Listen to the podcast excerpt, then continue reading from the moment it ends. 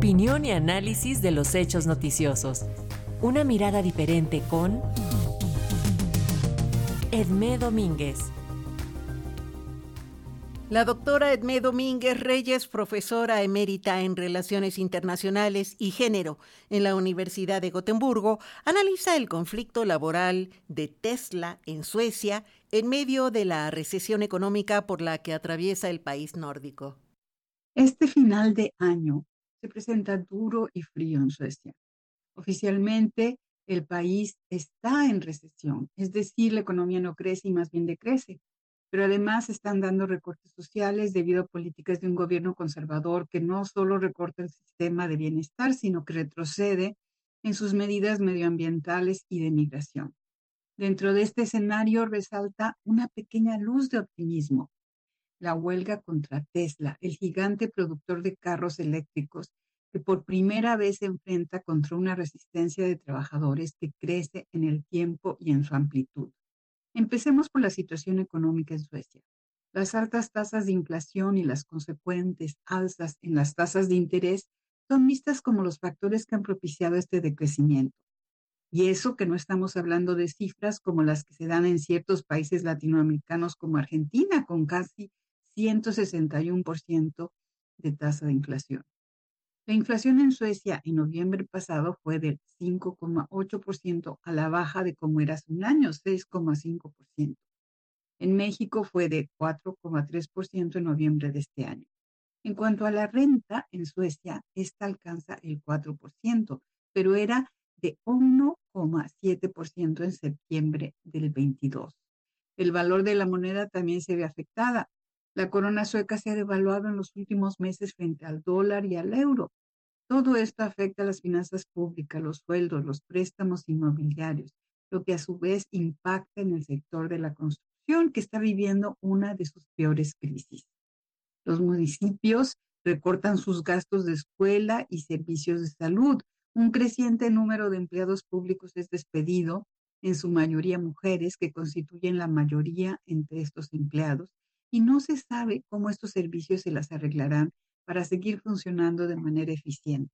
Por otro lado, la política ambientalista, que era el orgullo de los gobiernos socialdemócratas, está dando pasos hacia atrás, tanto en las políticas fiscales a los combustibles de hidrocarburos, como en la tala de los bosques de mayor antigüedad y su reemplazo por la siembra de nuevas plantaciones de bosques para su explotación a corto plazo, además de una política cada vez más extractivista, explotación de minas en el norte del país, muy criticada por los grupos ambientalistas.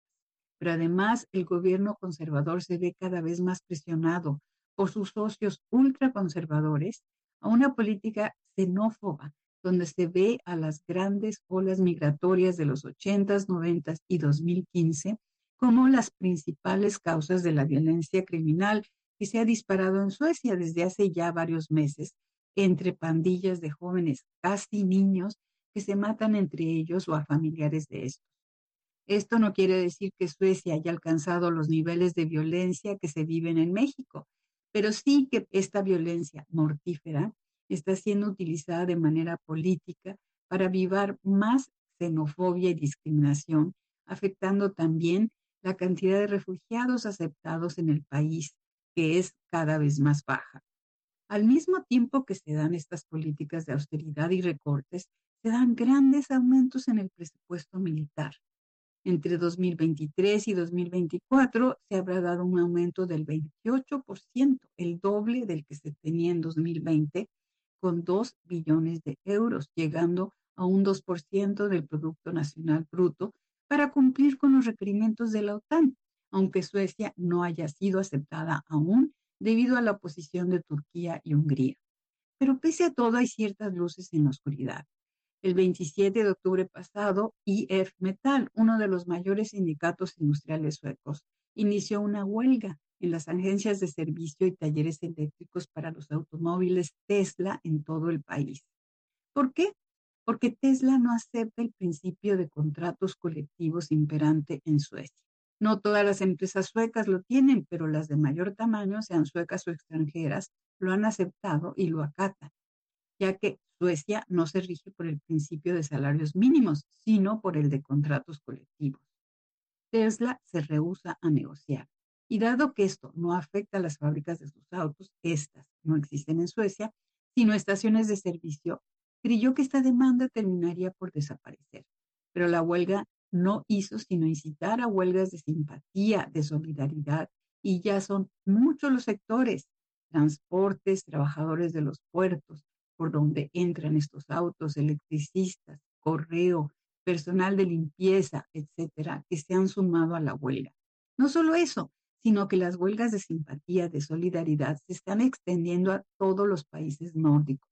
Ya se sumaron los puertos y transportistas de Dinamarca y Noruega, y están por sumarse los finlandeses, con lo que le será muy difícil a Tesla entregar sus autos a Suecia, uno de sus mayores compradores en el mundo.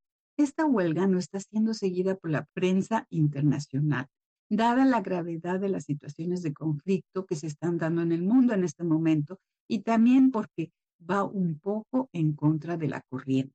Un sindicato enfrentándose a uno de los mayores grupos industriales del mundo, un grupo que, pese a su apropiación de metas ambientalistas, coches eléctricos, puede muy bien representar al capitalismo salvaje global que caracteriza al mundo actual. Es por ello que para mí esta huelga y su expansión es una pequeña luz en la oscuridad de este fin de año, oscuridad en Suecia y oscuridad en el mundo. Para Radio Educación desde Suecia les habló Edmé Domínguez Reyes.